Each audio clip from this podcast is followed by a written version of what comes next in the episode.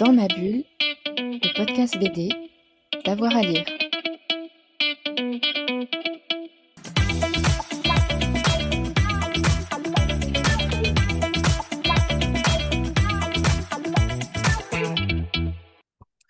Bonjour à tous et à toutes, bienvenue dans ce nouvel épisode de Dans ma bulle, votre podcast 100% BD avec avoir à lire.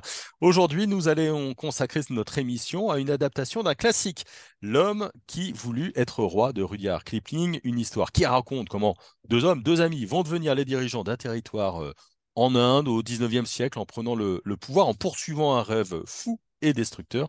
Et pour faire ce voyage dans le temps, j'ai le plaisir de recevoir le scénariste Jean-Christophe Derrien. Jean-Christophe, bonjour. Bonjour.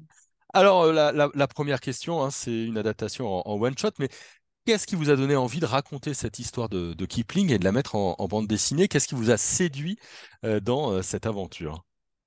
Alors, euh, en fait, euh, je ne suis pas un spécialiste d'adaptation, euh, même si j'avais déjà travaillé sur euh, 1984, justement avec Rémi euh, Torregrossa, le même dessinateur. En fait, c'était deux, deux, œuvres qui me fascinaient depuis longtemps et que j'avais envie de, de- d'adapter. C'est, c'est, j'étais pas spécialement euh, branché par l'idée d'adapter forcément euh, plein de choses, mais c'était vraiment deux coups de cœur, deux envies depuis longtemps. En 1984, ça a pris du temps parce qu'il y avait les droits qui étaient euh, qui n'étaient pas libres, donc il fallait attendre que les droits soient libres. Et bon, après, on ne savait pas qu'il y avait On se doutait un peu qu'il allait y avoir des adaptations, mais euh, bon, il y en a eu plusieurs, comme vous le savez. Euh, et Kipling, en fait, ça a été aussi, euh, bah, au départ, j'ai vu le film de John Huston. Euh, ça m'avait fortement marqué. Je l'avais vu à la télé dans les années euh, 70, alors que je n'avais pas vraiment le droit. Et je l'ai revu régulièrement. Et puis après, je me suis dit, bah, je vais lire la nouvelle. Euh, je vais voir euh, si, euh, si vraiment il y a, tout dedans. Alors, il n'y a pas tout dedans, c'est un peu différent, mais l'essentiel y est. Et, je me suis dit, bah, ça peut faire, ça peut faire une belle BD. Voilà. Mm. Qu'est-ce qui vous a séduit dans, cette histoire? Alors, je rappelle, hein, évidemment, deux amis anglais se mettent en tête de conquérir, entre guillemets, un territoire, en tout cas de devenir le dirigeant d'un peuple et d'étendre un petit peu leur royaume. Et ce qui est assez malin dans, dans cette narration, euh, c'est que euh, on a le survivant de l'un des deux, hein, le, seul euh, qui reste, qui va raconter son histoire à, Kipling. Qu'est-ce qui vous a séduit là-dedans? C'est un récit du, du 19e, c'est la folie des hommes, c'est la quête de pouvoir, c'est l'utopie, c'est le rêve. hein oui, c'est ça. Et puis c'est aussi la, la, la- la correspondance entre deux personnes, enfin deux styles de personnes, euh, à savoir, euh, bon, euh, le journaliste qui reste tout le temps, ou quasiment tout le temps, devant son bureau, à, à rêver en fait de l'aventure et à et, et face à deux à deux fous qui partent euh, faire une expédition qui semble impossible et, en fait ils vont jusqu'au bout et donc il y a une fascination entre les deux quoi. J'aimais bien ce, mix entre les deux, les deux les deux personnes et, euh, j'aime bien le fait que en gros euh, ils ont c'est une tragédie en fait puisqu'en fait ils, dès le départ, ils disent non, on ne veut, pas- on a, on a un contrat entre nous. Il y a, euh, c'est, on n'a pas, on, s'occupe pas des femmes, on, on boit pas d'alcool, tout ça. Et en fait, le problème, c'est que l'un d'entre eux euh, brise le contrat et euh, ça, ça pourra à leur perte, quoi. Donc, euh, euh, j'ai trouvé ça bien et le fait aussi que ce soit des Occidentaux qui arrivent et, arrivent en terrain conquis, enfin ou presque dans une, dans une zone reculée et qui pensent qu'ils vont, ils vont s'en sortir parce que voilà, ils se sentent supérieurs et tout ça, ben en fait non, ils le sont pas quoi et, ils se font avoir quoi. Il y a une forme de, de critique du colonialisme, Oui, euh, alors, et, et- notamment du oui. colonialisme. euh, enfin, c'est un Anglais qui raconte ça, c'est encore, Bien, bien euh, sûr, bien encore sûr, plus bien fort, sûr. ouais. Ah oui, tout à fait. Oui. Et c'est euh, et euh, c'est j'ai- j'aime le fait qu'ils sont allés jusqu'au bout de leur rêve, mais euh, mais en fait ils se sont ils se sont brûlés les ailes quoi en, en allant trop loin quoi. Voilà. Ouais, d'ailleurs, vous vous êtes pas tendre, mais Kipling ne l'était pas non plus. euh, avec eux, d'accord des rêveurs fous, d'accord euh, des, des gens qui vont jusqu'au bout, mais des gens qui euh, hésitent pas non plus, euh, effectivement, à, à contraindre, euh, à tuer, à imposer leur vue, quitte à être Oui, cruel. Oui, oui, tout à fait. ils pensent qu'ils sont dans, dans, dans, le bon droit, ils y vont, ils, ils, se disent que quelque part, ils vont éduquer les, les populations qu'ils rencontrent. voilà, donc c'est, pour moi, ça, ça reste toujours d'actualité. Quoi. Mmh. comment, comment on adapte un, un texte un texte comme ça Est-ce que Hmm. on est on, on relit le texte avec un crayon à la main et au fur et à mesure on, on redécoupe et on réécrit? Comment comment on fait? Bah, en fait, moi, je, je fais comme euh, sur un, sur un album normal, c'est-à-dire que euh, ce qui n'est pas adapté, c'est-à-dire que j'écris un synopsis au bout d'un, enfin, je, je prends des notes et à un bout d'un moment, je, je fais un synopsis et de ce synopsis-là, on part sur l'écriture des planches. Euh, bon, je me suis aperçu qu'en fait, à la fois pour 1984 et pour L'homme qui veut être roi, je, reste assez fidèle euh, au, texte, même si on dit toujours que adapter, c'est trahir. Euh, je sais que, par exemple, euh, il y avait une vraie différence parce que 1984, c'est un livre de 300-400 pages à mon souvenir, et là, c'est une nouvelle de 50. Donc là, on a fait 64 pages. c'est des fois on m'a dit c'était un peu trop court, mais euh, quelque part j'ai pas voulu étendre des scènes euh, supplémentaires inventées. J'ai euh, il y a certaines choses, certains éléments qui me semblaient un peu compliqués à comprendre moi-même. J'ai commencé quand je lisais, je disais voilà ça, fait partie du folklore, mais je comprends pas exactement le, la trajectoire même terrestre, quoi. Comment les, voyages en train et tout ça, je comprenais pas tout, donc il fallait que je j'essaie je, je, de simplifier au maximum maximum pour que ce soit que les gens ne se sentent pas perdus dans la lecture.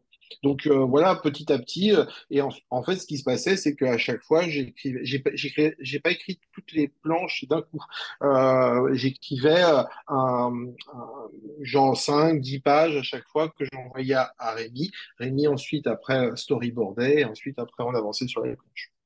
On va aller au, Kafiristan, j'espère que je l'ai bien dit, pays euh, euh, légendaire. J'imagine que euh, Kipling s'est basé évidemment sur ses observations, euh, mais aussi euh, il a imaginé un certain nombre de choses. Comment vous, vous avez fait pour euh, rendre en termes de, de dessin? Est-ce que Kipling a tout décrit? Est-ce qu'il y a eu beaucoup de documentation aussi pour aller fin 19e du côté de, de l'Inde? Comment vous avez travaillé?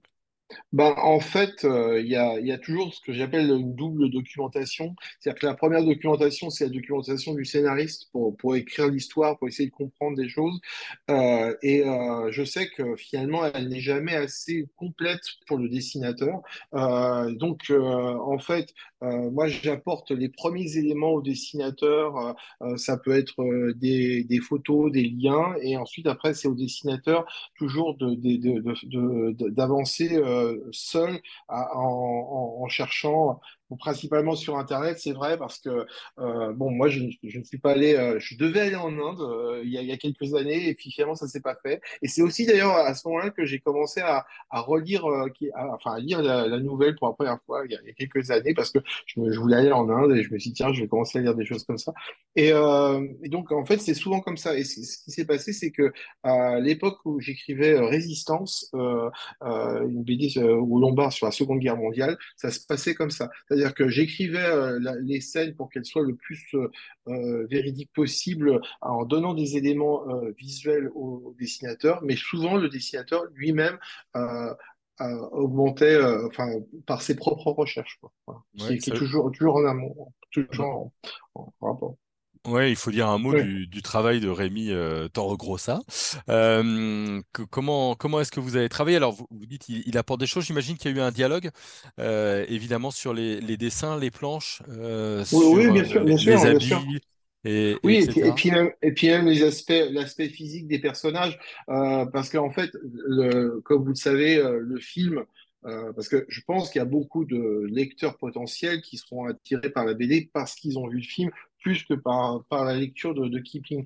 Euh, et, donc, euh, euh les personnages c'était euh, été incarnés par Michael Caine et Sean Connery. Mais en fait il faut savoir que John Huston le film c'est un film qu'il a voulu faire depuis longtemps et, ça fait des années que qu'il voulait le faire et il voulait même le faire à un moment avec Humphrey Bogart. Donc on s'est dit bon voilà il y a les représentations visuelles enfin elles sont décrites dans, le roman. On s'est plutôt attaché à ça voilà. Mm. et on s'est dit voilà on, on, voilà Euh, c'est, c'est, on a essayé, on a, et, et puis, et puis ensuite, après, euh, visuellement, je dirais que euh, y a, les éléments qu'on n'avait pas, on a essayé de les interpréter à notre manière, quoi. Mais c'est, ça, ça reste sous la vie des réalistes, quoi. Est-ce que euh, le, le fait qu'il y ait eu un film, justement, euh, c'est une pression, une influence dont il faut se, se défaire? Comment est-ce que, comment est-ce que vous le placez, ce film, dans votre travail à vous d'adaptation? Bah, je pense que je, pense que vraiment, euh, moi je vous dis, c'est à chaque fois qu'on je parle de ce projet, on parle souvent du film. Et il s'avère qu'il est sorti en Blu-ray au moment où on, travaillait dessus, Euh, donc ça nous a permis de de, le revoir euh, deux trois fois. Mais je, mais à un moment, je me suis détaché du film, sachant en plus que le film étant ce que ce qu'il est, euh, pour moi un très très bon film, mais mais euh, c'est un film qui a été tourné en grande partie au Maroc. Donc, vous voyez, c'est, il y a, de la- l'art de l'illusion du cinéma. C'est qu'en fait, on fait un peu, fait un peu ce qu'on veut, quoi. On essaye de, de, de, faire, de raconter avant tout une histoire. Donc, bah, on s'est dit, bah, c'est important. Le film, il date déjà de plus de 30 ans. Donc, euh, donc c'est- c'est- ça reste pour, pour le, un jeune lectorat, euh, ça ne veut pas dire grand-chose. Euh, pour des, pour des personnes euh, âgées comme moi, qui ont, qui ont la cinquantaine, bah, ça, ça, ça évoque forcément euh, voilà, un film choc, notamment avec la, la, la révélation de la fin. Mais voilà, donc je- on, s'est dit que c'était le bon moment pour adapter le- la BD, enfin le, roman en BD. Est-ce que vous, qui êtes euh, scénariste et qui avez fait plein d'albums, vous avez une jolie bibliographie, c'est plus facile d'adapter ou, c'est plus facile de créer? Euh, c'est intéressant d'avoir. euh, en fait, ce qui est intéressant dans, l'adaptation, c'est que on a une matière de départ où, on peut tirer un maximum de scènes. Je sais que par exemple, un de mes premiers projets, c'était en animation. J'ai adapté les trois formules du professeur Sato de Black et Mortimer. Et donc, euh, bon, là, je, vous avouerai que je l'avais un peu, euh, euh, j'avais un peu beaucoup changé parce que, bon, de, ma propre opinion, Sato, c'était pas le meilleur bouquin de, Jacobs, mais il y avait tous les éléments qui étaient essentiels. Et visuellement, il y avait plein de choses. Et ensuite, après, il fallait reconstruire. Mais bon, j'avais 25 ans, c'est pas pareil que maintenant. Je pense que c'est à la fois facile parce que vous avez, vous avez l'impression d'avoir tout, et en même temps, euh, c'est compliqué parce qu'il faut apporter un élément et des, éléments supplémentaires et penser que ce n'est pas le même médium ce n'est pas la même chose. De, euh, voilà, donc euh, une scène d'action, elle peut être décrite en 10 pages ou en 3 lignes, mais, mais en fait, ce qui est important, c'est que la, la BD soit bien narrée, et ça, c'est vraiment, voilà, c'est- je dirais qu'il faut avoir euh, de l'expérience et un peu une, certaine dose d'inconscience pour, euh, pour avancer sur, sur ce genre de projet, quoi. Mais euh, moi, je trouve ça excitant, mais je, pense que je ne serais pas capable d'adapter n'importe quoi. C'est-à-dire qu'il faut, il faut qu'on ait une sorte de, de, de, de, de rapport, un rapport intéressant avec le projet, quoi, pour le faire. Il y a des livres qui vous font envie? J'aime beaucoup la, littérature de Bret Easton Ellis. Euh, bah, je ne sais pas si je crois qu'il y a déjà des projets d'adapter ça. Euh, je pense que ça peut être intéressant. Et peut-être que c'est une mauvaise idée, parce que c'est beaucoup sur le, euh, verbe, c'est beaucoup sur des choses répétitives, et je sais pas si visuellement ça pourrait être intéressant. J'en sais rien, mais euh, Lunar Park ou, euh, euh, American Psycho, euh, moi, j'aimerais bien voir ça en BD. Mais je, je sais pas. C'est peut-être une mauvaise c'est peut-être aussi parce que c'est des, livres qui m'ont vraiment marqué. Mais voilà. Après, après, je sais pas, ça, ça dépendrait. Si, si, si ça se trouve, un éditeur va me proposer quelque chose en adaptation, je me dirais, je me sens capable de le faire ou je me sens pas euh, capable de le faire. C'est, vous voyez, c'est toujours pareil, quoi. C'est, on peut pas savoir. Mais dans les projets euh, perso d'adaptation, euh, voilà, il y, avait ça, il y avait aussi. euh, c'était plus peut-être des fois des adaptations de séries télé. C'est-à-dire que ça fait des années que je voudrais adapter Le Prisonnier Oh. en- en- parce qu'en fait, il y a eu des comics, dont, dont d'ailleurs j'en ai acheté deux, trois, Euh, et, et j'ai pas trouvé que c'était c'était euh, c'était une continuation de la série, mais c'était pas forcément euh, ce à quoi je pensais. Et mais en même temps, Le Prisonnier, ça reste une, une, série culte, mais c'est une vieille série, voit une très vieille série. Donc, est-ce que ça parlerait au public de BD de, de maintenant? J'en sais rien. Je sais pas. Voilà. En tout cas, on aimerait bien voir ça. Merci beaucoup, en tout cas, Jean-Christophe. Pas de rien. Hein, et nous, on va conseiller vivement la lecture de cet homme qui voulut être roi, l'adaptation de, de Kipling qui sort euh, chez euh, Glénat. Une des belles surprises euh, de ces dernières semaines. Donc, euh, moi, je l'ai lu, j'ai beaucoup aimé. Donc, euh, je vous conseille et je vous le recommande. Merci à vous qui nous avez écoutés pour euh, cet épisode de Dans ma bulle. Dans ma bulle, on a un peu plus de 250 épisodes maintenant. hein. donc, vous pouvez aller piocher dans le catalogue pour passer du temps avec nous. Ça nous fera plaisir. Et puis, abonnez-vous comme ça. Vous n'en raterez plus aucun de nos émissions. 2 à 3 par semaine. Bonne journée à tout le monde et à très vite. Dans ma bulle, le podcast BD, d'avoir à lire.